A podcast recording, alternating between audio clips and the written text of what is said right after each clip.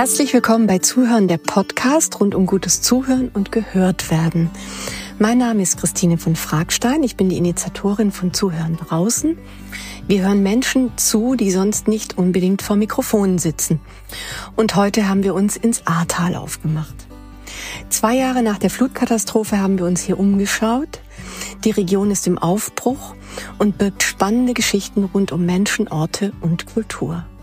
Unser heutiger Gast ist Matthias Bertram, Künstler und Ahrtaler Urgestein. Er ist hier geboren und hierhin zurückgekehrt. Herzlich willkommen und danke, Matthias, für deine Zeit. Ja, vielen Dank für die Einladung, Christine. Freut mich hier zu sein heute. Lieber Matthias, du bist 1950 in einer Winzerfamilie im Ahrtal geboren. Du bist dann viel rumgekommen in deinem ersten Beruf, in deiner ersten Karriere als Bauingenieur im Bereich Wasser. Hast du große Projekte in Nigeria, in Angola und Pakistan geleitet. Was würdest du sagen, ist das Besondere an diesem Landstrich, an der Region Ahrtal? Was hat dich 2012 wieder hier hingezogen? Meine Familie kommt seit Generationen aus dem, aus dem Ahrtal, eine alteingesessene Winzerfamilie. Und ich bin dann durch Zufall auf ein Gymnasium im Münsterland geraten und war damit im Prinzip ab dem Alter von elf Jahren mehr oder weniger aus dem Ahrtal weg. Äh, am Ahrtal hat mich interessiert die Geschichte des Tales, die Geschichte der Menschen, die lokale Sprache. Und das ist etwas, was jemanden prägt und was ich auch in den 50 Jahren, wo ich weg war, nicht vergessen habe. Äh, mein klares Ziel war, im späteren Leben irgendwann mal wieder ins Tal zurückzukommen. Du hast auch über das Tal ge geschrieben, du hast Bücher veröffentlicht über die Geschichte des Ahrtals.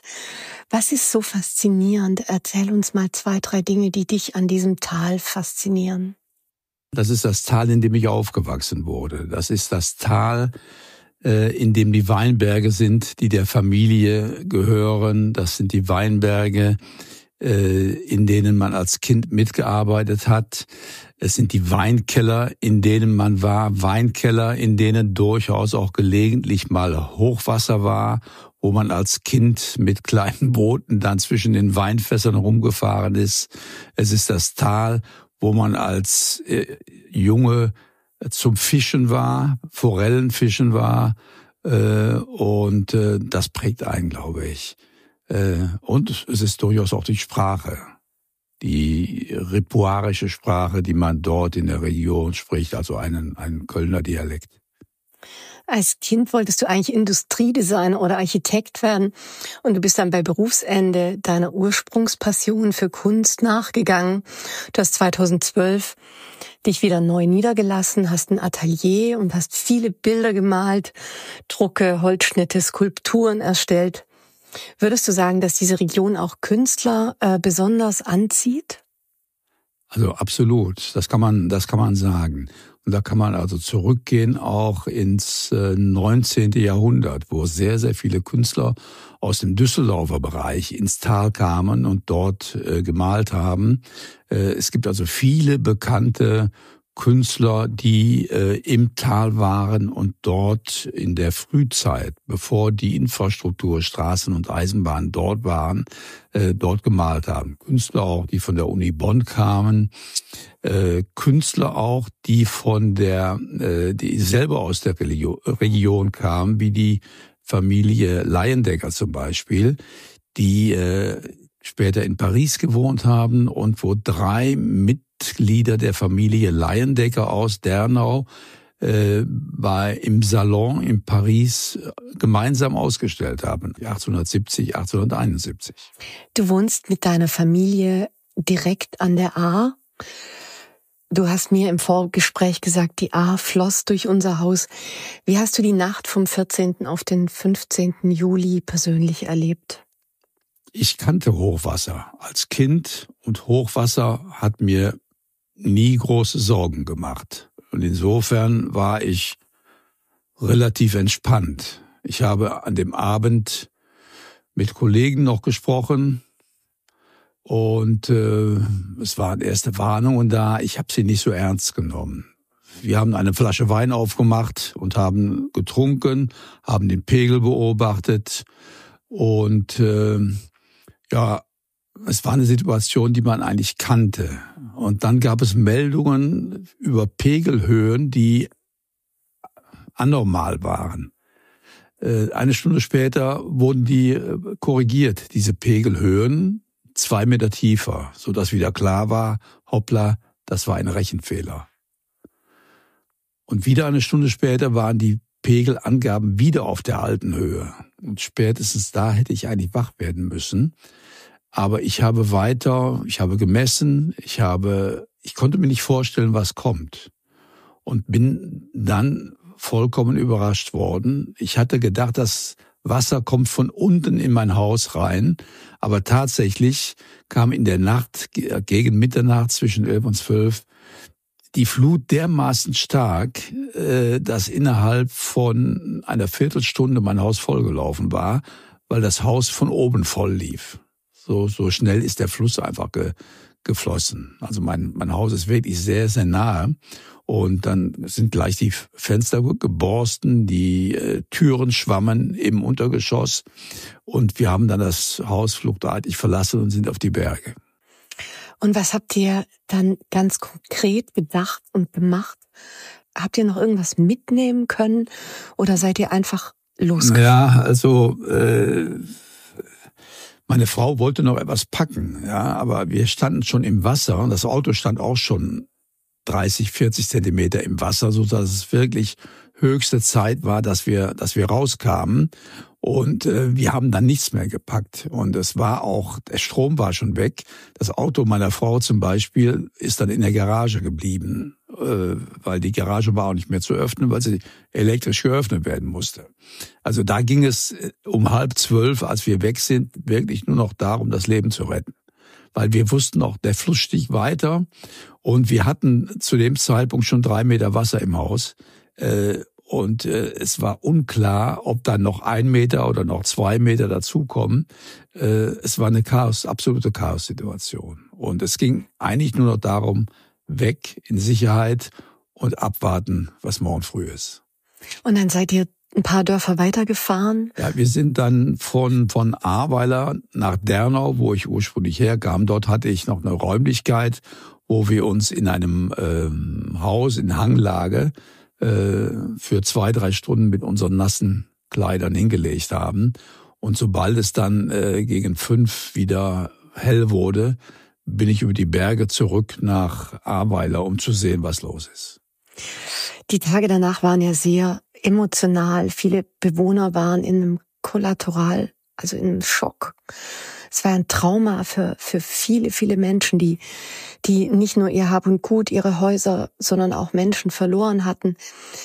Wie empfandest du diesen Zusammenhalt und die, auch die Zusammenarbeit in, innerhalb der Bevölkerung und auch mit den tausenden Helfern, die dann ins Tal kamen und auch äh, wiederum neue Herausforderungen mit sich brachten? Also man hat da durchaus einige Tage oder vielleicht auch ein paar Wochen gebraucht, bis einem überhaupt klar wurde, was so richtig passiert war.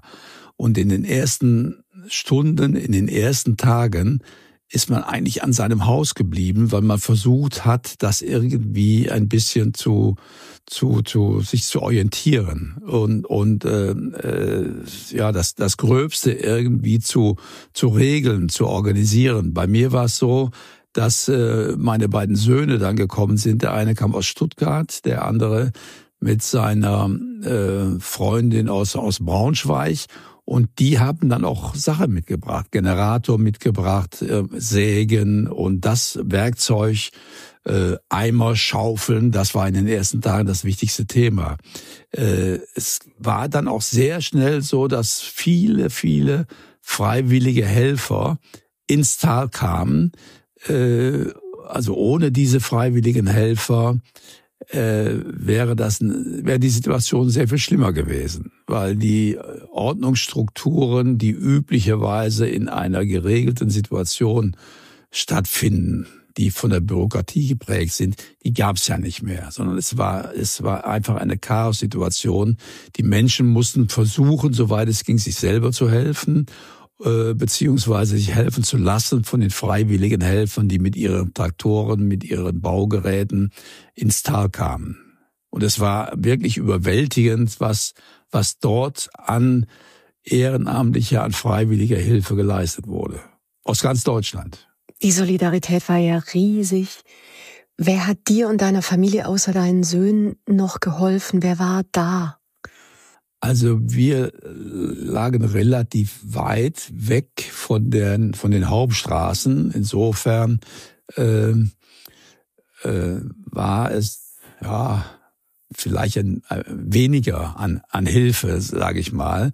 Äh, aber wir haben also dann auch Tage, durchaus Tage gehabt, wo, wo auf einmal zehn Leute da standen. Ja. Und äh, das Wichtigste war ja dann auch den, den Schlamm einfach mal. Ich hatte 70 Zentimeter Schlamm im, im, im, äh, in einem Geschoss drin. Äh, und äh, also das war Schlamm, das waren Bücher, das war die, die ganzen, ja, die ganzen Kunstgeschichten. Äh, es war eben ein, einfach alles vernichtet und es war eine einzige schlammige Masse. Und äh, erste Gedanken, vielleicht großartig noch was zu retten. Das hat man dann sehr schnell aufgegeben, weil man nicht so viel Zeit hatte. Äh, es war auch das Thema, äh, es hätte ja eine Seuche ausbrechen können. Das war also durchaus nicht von der Hand zu weisen.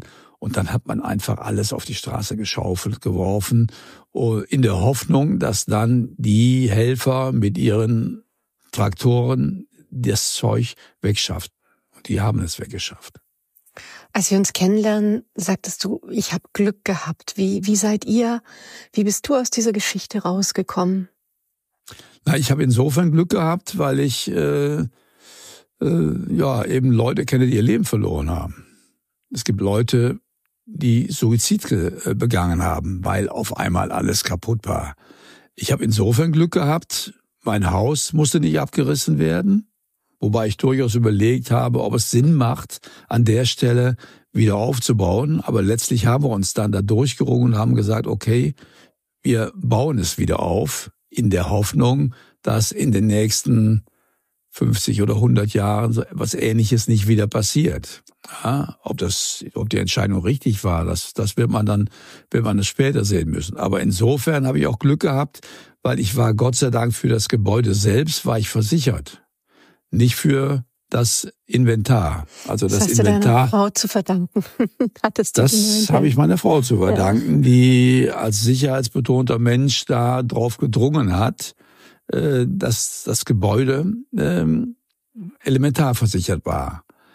Äh, ich musste mir auch von meiner Frau allerdings anhören, dass ich eben keine Inventarversicherung elementar hatte. Und insofern werde ich da auf diesen 100 oder 150.000 Euro äh, werde ich sitzen bleiben.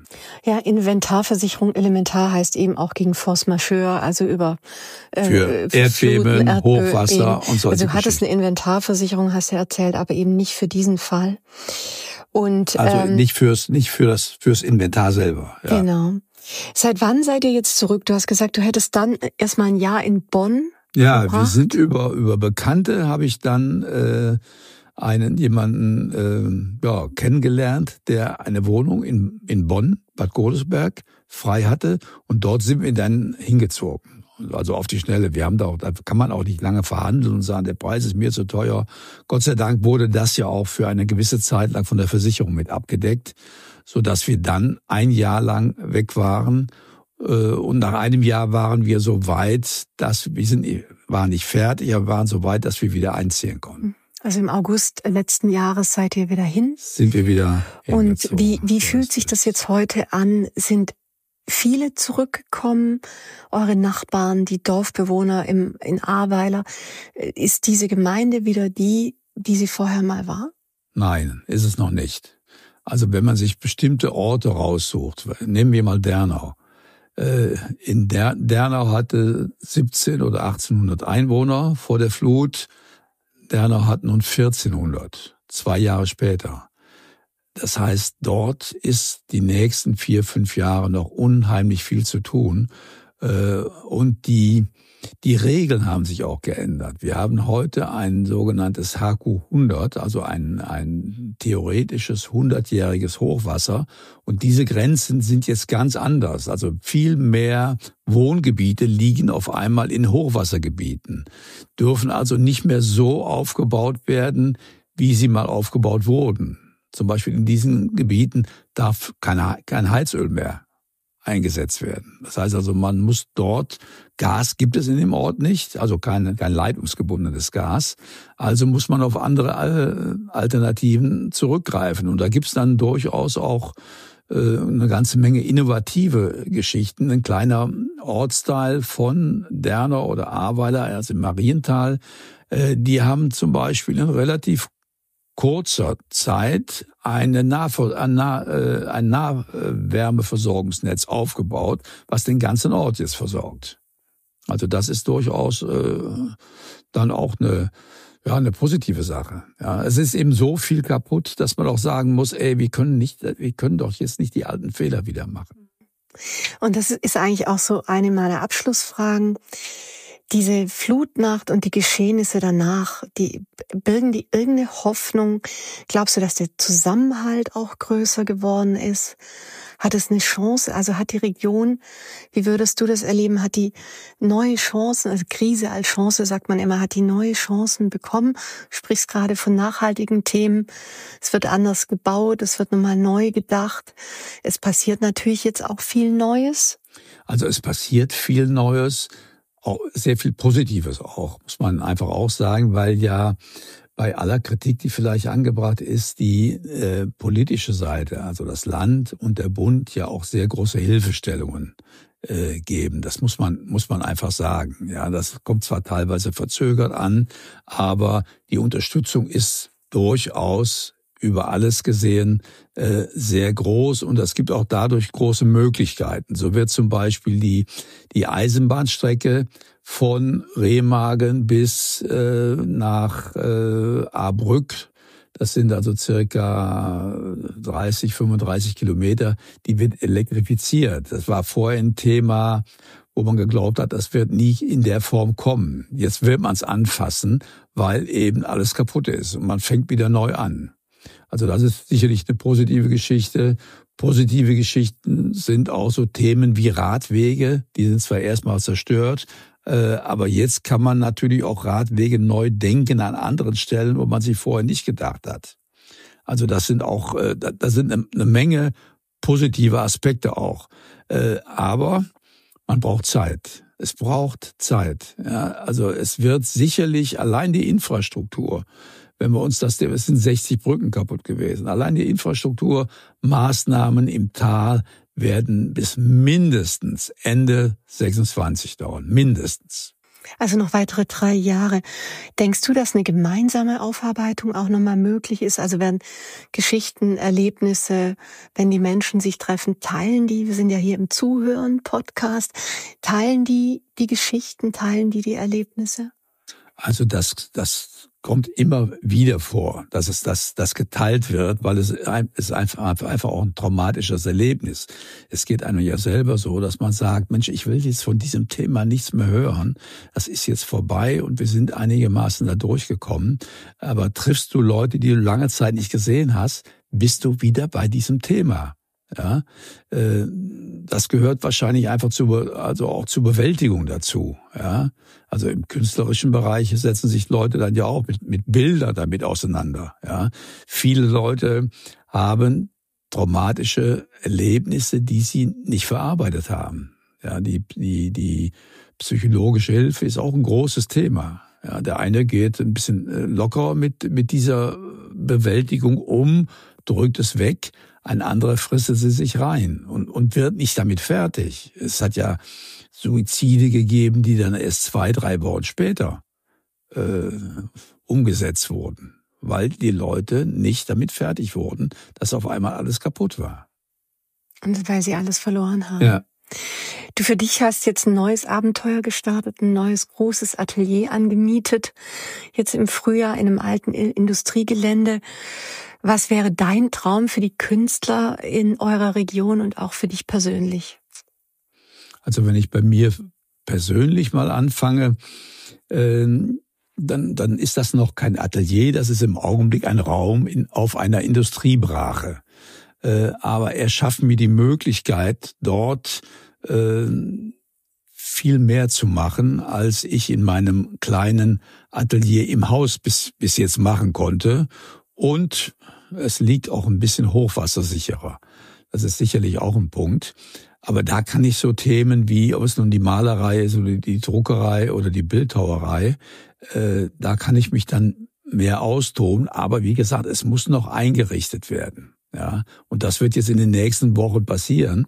Aber das ist dann auch nach zwei Jahren so eine gewisse, eine gewisse Befreiung, dass man jetzt mit anderen Themen mal wieder anfangen kann und das Thema Schlammschippen wieder aufbauen, dass das mal äh, irgendwann mal hinter einem bleibt. Ja, und insofern hoffe ich da, dass das ein, ja auch einen gewissen Schub gibt. Also mir selber wird es sicherlich äh, helfen, aus der Situation rauszukommen, vielleicht was Positives, Neues zu gestalten.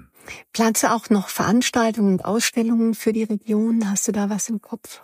Ja, ich habe ja in der Vergangenheit so gelegentlich äh, Ausstellungen gemacht. Wir hatten jetzt gerade jüngst äh, vor ein paar Wochen im Arp-Labor in Rolandseck mit Kollegen zusammen eine eine äh, Ausstellung mit von Bronzeobjekten, äh, die sehr gut äh, angenommen wurde. Und es gab, das will ich vielleicht noch an der Stelle erwähnen, äh, auch im Arp-Labor des Arp-Museums nach einem Jahr, also im Juli letzten Jahres, eine große Ausstellung mit Künstlern aus dem Ahrtal, die also betroffen waren. Das war von der Landeskulturstiftung Rheinland-Pfalz organisiert, um einfach einen Blick auch mal, ich sage jetzt mal nicht nur immer das Thema Winzertourismus, sondern auch die Künstler aus der Region was, was machen die äh, eigentlich? Wie gehen die damit um? Eben auch wie in der Gesamtbevölkerung sehr unterschiedlich. Manche haben nicht nur das Atelier verloren, wie ich, sondern die haben die Haus verloren und haben sich nachts übers Dach in die Weinberge irgendwo gerettet. Haben also ihr Leben gerettet. Und manche davon haben durchaus auch, äh, ja, traumatische Erlebnisse bis heute. Vielen Dank für deine Zeit, Matthias. Wie immer findet ihr alle Informationen rund um unsere Gäste in den Show Notes. Zuhören draußen hört Menschen zu, die normalerweise nicht vor Mikrofonen sitzen. Hier der Link auch nochmal zum Interview. Und ähm, ja, wir sind gespannt auf deine weiteren Pläne. Wir gucken uns gerne auch noch die ein oder andere Ausstellung an und kommen mal im Raum, also wir dürfen ja noch nicht Atelier sagen, aber im Raum vorbei. Vielen Dank für deine Zeit, Matthias. Ja, ich bedanke mich und ihr seid herzlich eingeladen, wenn ihr mal in Sachen Kunst sehen wollt, was im Ahrtal wieder möglich ist. Dankeschön.